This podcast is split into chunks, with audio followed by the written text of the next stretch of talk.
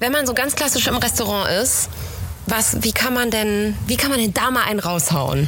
Ach du, da würde ich erstmal so ein bisschen ähm, gerichtemäßig gucken. Jetzt bei euch oben Hamburg die Ecke, geil, dann nehme ich mir so einen schönen Fisch. So auch immer da so ein bisschen weniger ist mehr, gar nicht so shishi. Und dann würde ich mir einen netten Weißburgunder von der Karte empfehlen.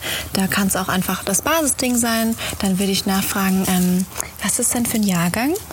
Und dann würde ich fragen, ist der im Holz ausgebaut? Weil ich hätte es doch gerne ein bisschen saftiger und frischer zum Fisch. Ich denke, die Kombi passt ganz gut.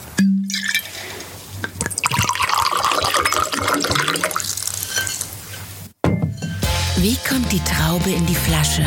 Wie verzweifelt man nicht vom Weinregal im Supermarkt?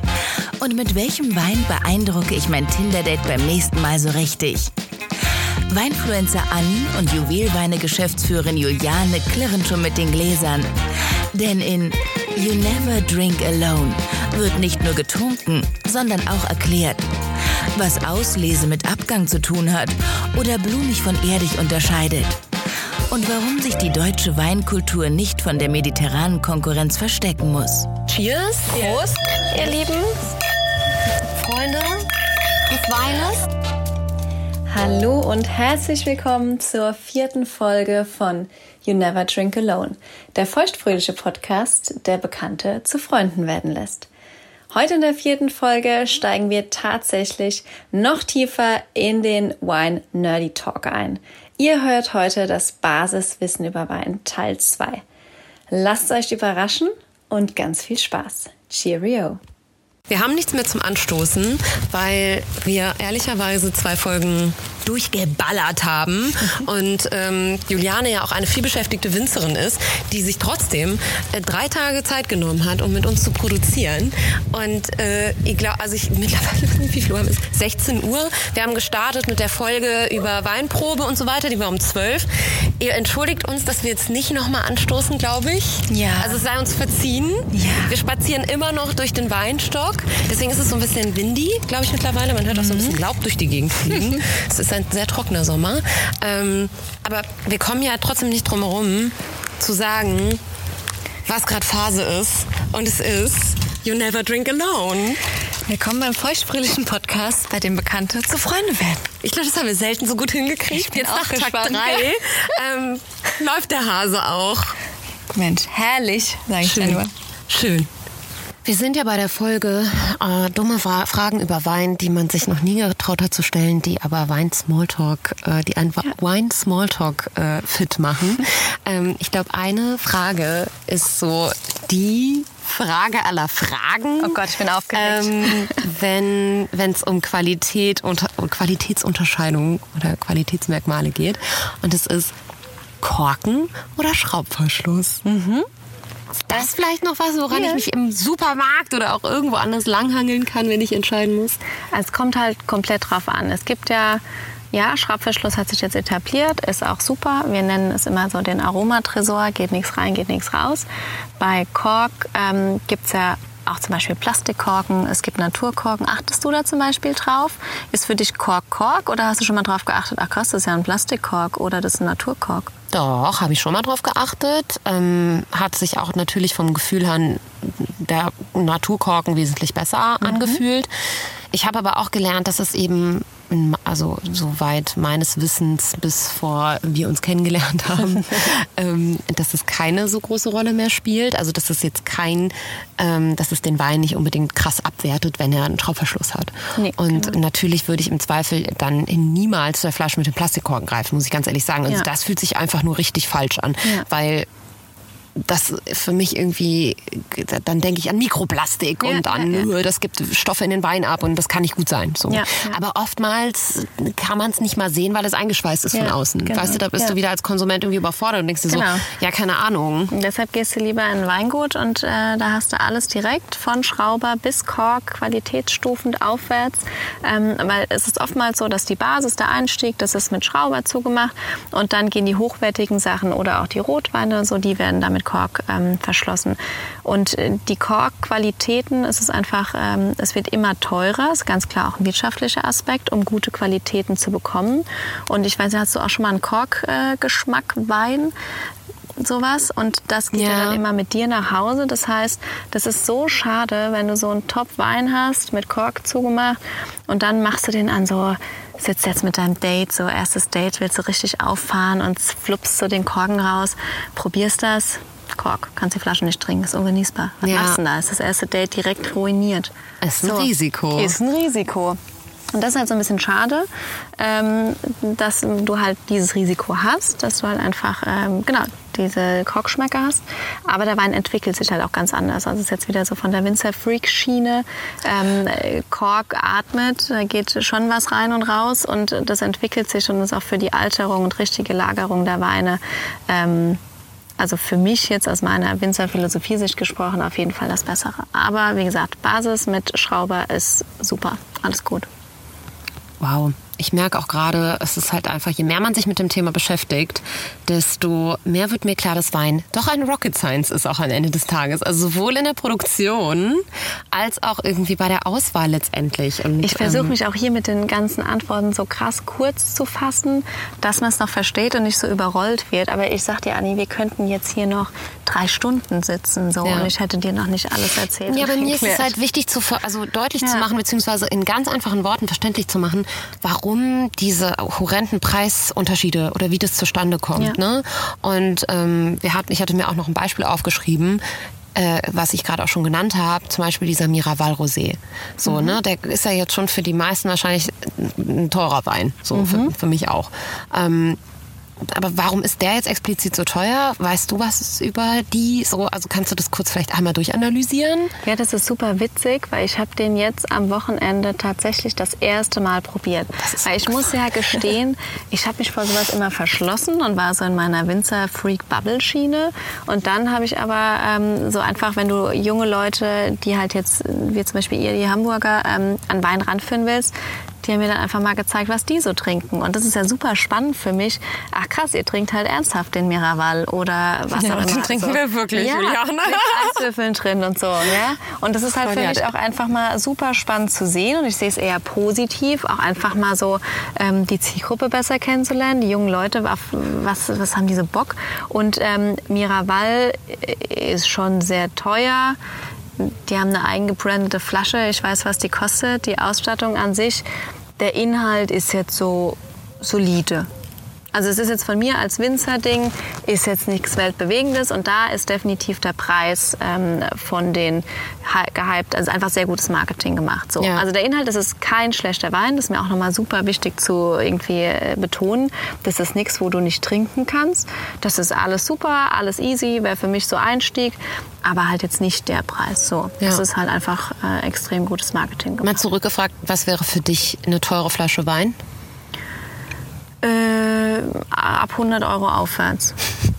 Also so Ich glaube, ich habe nur einmal in meinem ganzen Leben einen Wein im Restaurant getrunken. Nicht mal Einkaufspreis, der über 100 Euro gekostet hat. Ja, das ist aber auch noch so ein bisschen so ein Ding. Ähm, Komm, das ist schon viel Geld, ja, Juliane. natürlich, aber deutsche Gastronomie. Wir können uns auch mal ein Beispiel an Frankreich nennen. Wir, äh, nehmen. Wir kalkulieren hier mal drei.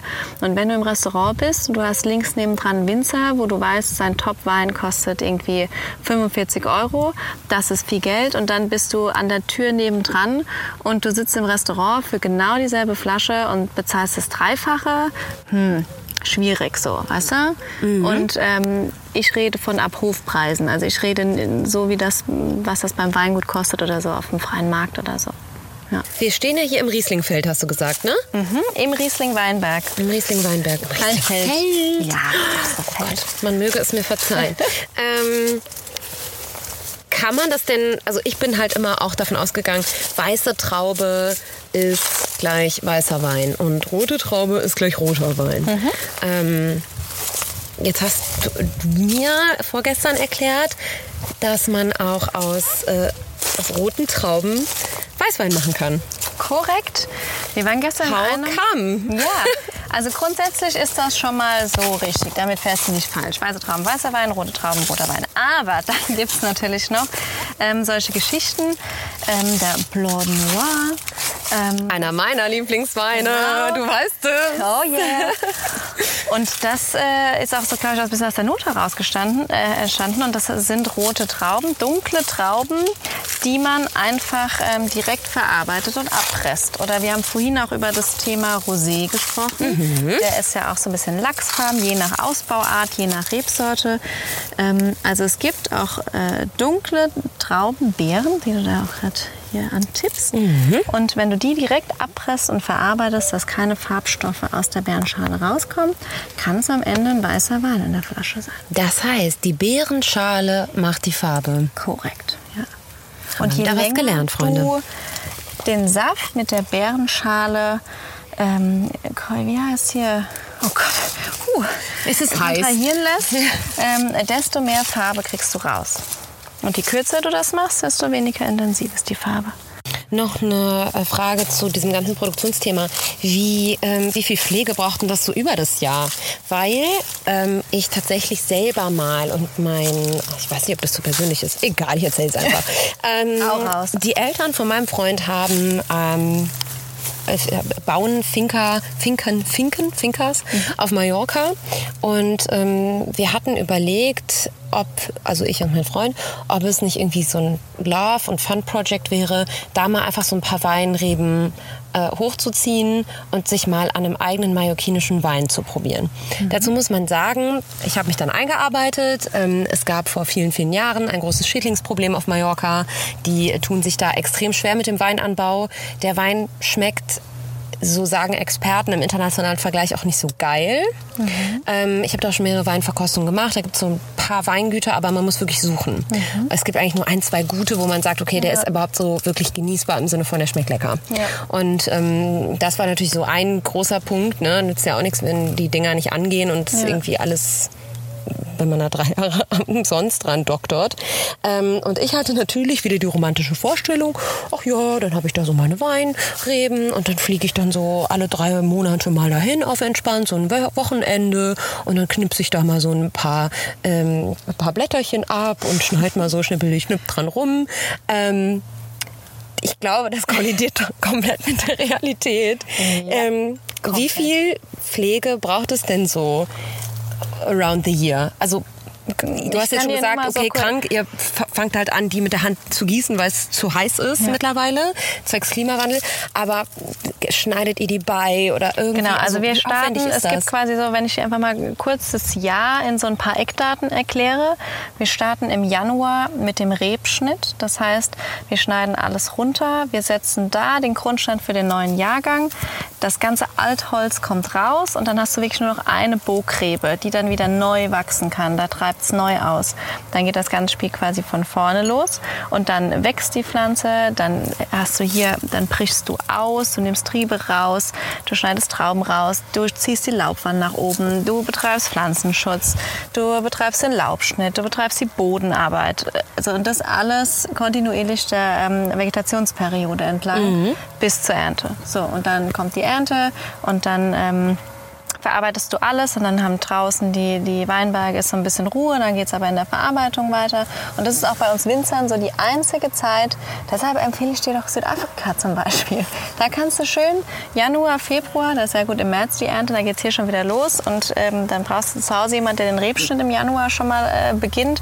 Aber so Dezember, also Weihnachtsgeschäft, Januar, das ist so die einzige ruhige, also ich habe zwei Wochen im Jahr, wo ich Urlaub machen kann. Ja gut, dann fliegen wir halt da nach Kapstadt. Ne? Genau, Aber das, ja eh ist so schon die einzige beschlossene Zeit. Tipptopp. Also und der Rest äh, funktioniert nicht.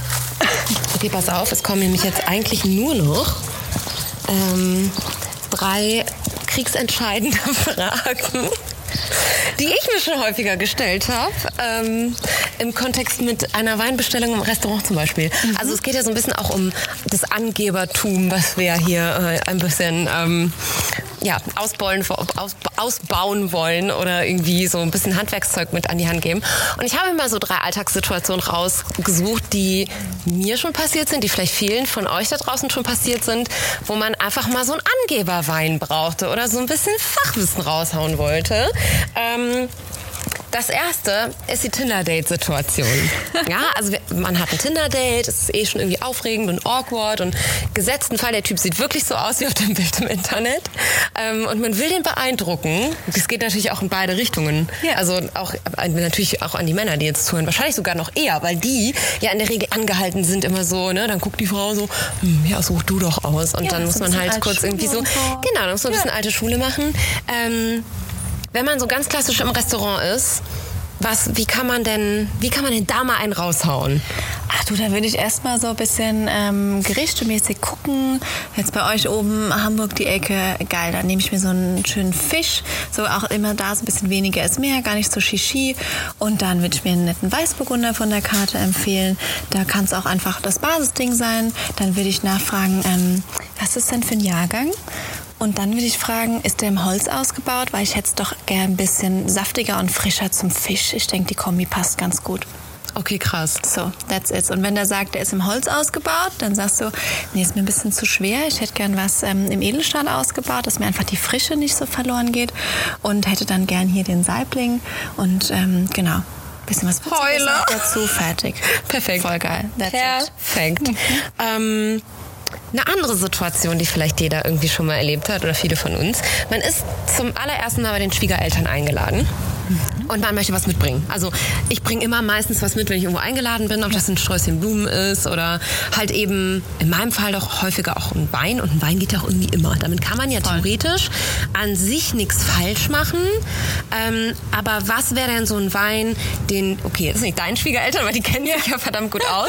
Aber was wäre denn so ein Schwiegerelterwein, der immer schmeckt? Also ich finde, das kann es jetzt nicht so Schema F, der schmeckt immer.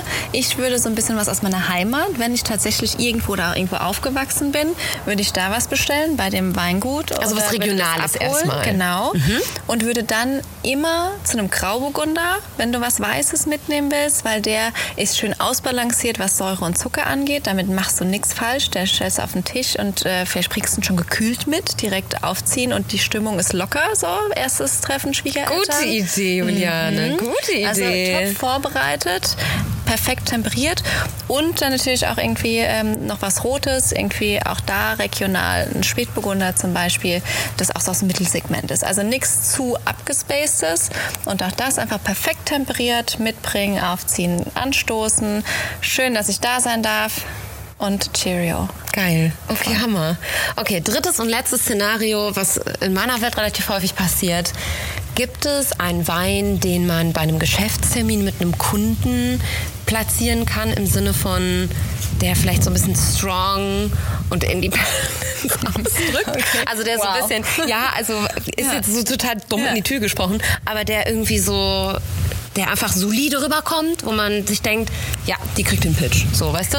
Genau, da kommt es auch voll drauf an. Ich muss immer so lachen, weil ein enger Freund von mir ist äh, Steuerberater und die hatten alle am Geschäftstermin den Stock so tief im Arsch stecken, dass die alle gedacht haben, nee, es muss teuer sein und so.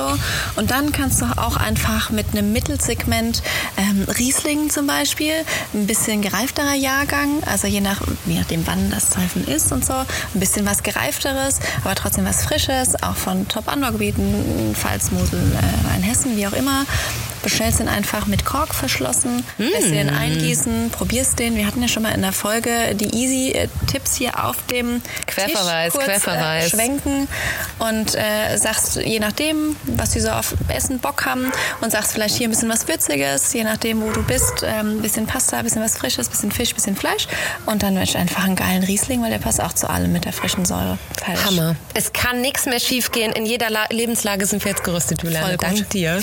ähm, mega. Mega Jetzt cool. jemand aus und es geht voll in die Hose. Und dann bitte komm. Die hat nie wieder angerufen danach. ja. Die fanden das voll eklig. Das die Schwiegereltern scheiße. fanden mich kacke. Und den Pitch habe ich auch nicht gewonnen. Oh nein, oh nein. Nein, nein das glauben wir nicht. Ich glaube, durch den ja. Wein kann man die Leute auch in die richtige Richtung manipulieren. So, Weil, ne? und wenn man es halt so gar nicht erwartet. Nee. Du musst dir einfach nur mal kurz auf den Tisch das Glas schwenken, reinriechen oder einfach sagen, ach du, ich hätte gerne Weißbohner, der passt perfekt zum Fisch. Da drehen die sich doch alle schon um und sagen, was? Hä? Ja. Also, und dann sind die ja schon so von der Rolle, dass alles, was du sagst, muss gar nicht stimmen, sondern es läuft halt so. Ja, aber das ist das, was ich meine, ne? Ja. Das muss erstmal so ein bisschen posermäßig. Ja. Aber geil, cool. Ja. Habe ich wieder was gelernt auch. Ähm, vielen Dank, Juliane. Sehr, sehr gerne. Mega. Hat mich voll gefreut. In der nächsten Folge You Never Drink Alone erwartet euch Jule und mein Lieblingsglühweinrezept. Und wir werden praktisch live im Podcast ähm, dieses Glühweinrezept äh, nachkochen oder vorkochen für euch. Und ähm, ja, behaltet gerne mal äh, unser beider Instagram-Kanäle im Auge. Wir werden ähm, ja zeitnah vorher das Rezept veröffentlichen und eine kleine Einkaufsliste. Und dann könnt ihr praktisch, wenn das am Donnerstag um 18 Uhr live geht, die Folge ähm, mit uns gemeinsam Glühwein kochen und dann natürlich auch trinken. Bis dahin.